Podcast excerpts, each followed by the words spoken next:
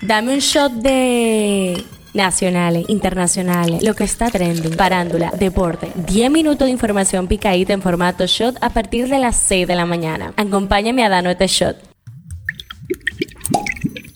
Buen día, feliz jueves 27 de julio, soy Gabriela de la O y esto es el Shot Diario. El tema que está caliente aquí. La Cámara de Diputados declaró de urgencia y aprobó a unanimidad este miércoles, en dos sesiones consecutivas, la reforma a la ley que rige la Cámara de Cuentas, que incluye diversas modificaciones para evitar los conflictos en la entidad. El tema que está caliente allá. Un subcomité del Congreso de Estados Unidos pidió este miércoles al gobierno que informe de los datos que tiene sobre objetos voladores no identificados tras escuchar la declaración de ex miembros del ejército que aseguran haberlos visto y que también dicen que las autoridades guardan pruebas de ellos. Los tres militares retirados aseguraron que las autoridades estadounidenses han detectado sobre el espacio aéreo del país desde hace décadas como una amenaza para la seguridad nacional independientemente de su origen.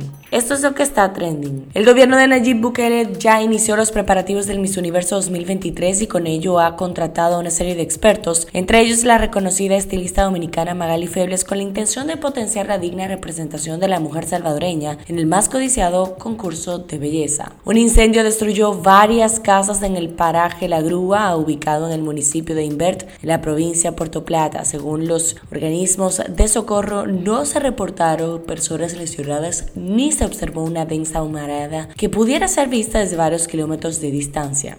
El ministro de Obras Públicas de Ligne Ascensión aseguró que los trabajos de expansión del kilómetro 9 de la autopista Duarte se están desarrollando según lo previsto. Los aguaceros moderados a fuertes que se registran este miércoles sobre el territorio nacional continuarán durante la tarde y noche debido al paso de una activa onda tropical, al tiempo que se esperan entre 3 y 4 pulgadas de lluvia. Ante la situación de que de manera reiterada viene presentándose con la aerolínea JetBlue, donde los pasajeros se quejan de los constantes retrasos en vuelos hacia los Estados Unidos, el presidente de la Junta de Aviación Civil, José Marte Piantini, adelantó que mañana jueves se reunirá con los directivos de la línea aérea. El actor estadounidense Kevin Spacey fue declarado no culpable este miércoles por el jurado del Tribunal de Southwark en Londres en relación a nueve delitos sexuales supuestamente cometidos entre el 2001 y el 2003 en varios lugares de Inglaterra. Politiqueando en Chin. El presidente Luis Abinader reveló este martes que continúa las conversaciones con la alcaldesa del Distrito Nacional Carolina Mejía para que se postule nuevamente en el cargo. Hablando un poco de salud. El Ministerio de Salud Pública informó este miércoles que se han registrado 3.236 casos sospechosos de dengue a nivel nacional, de los cuales 248 se reportaron en la última semana.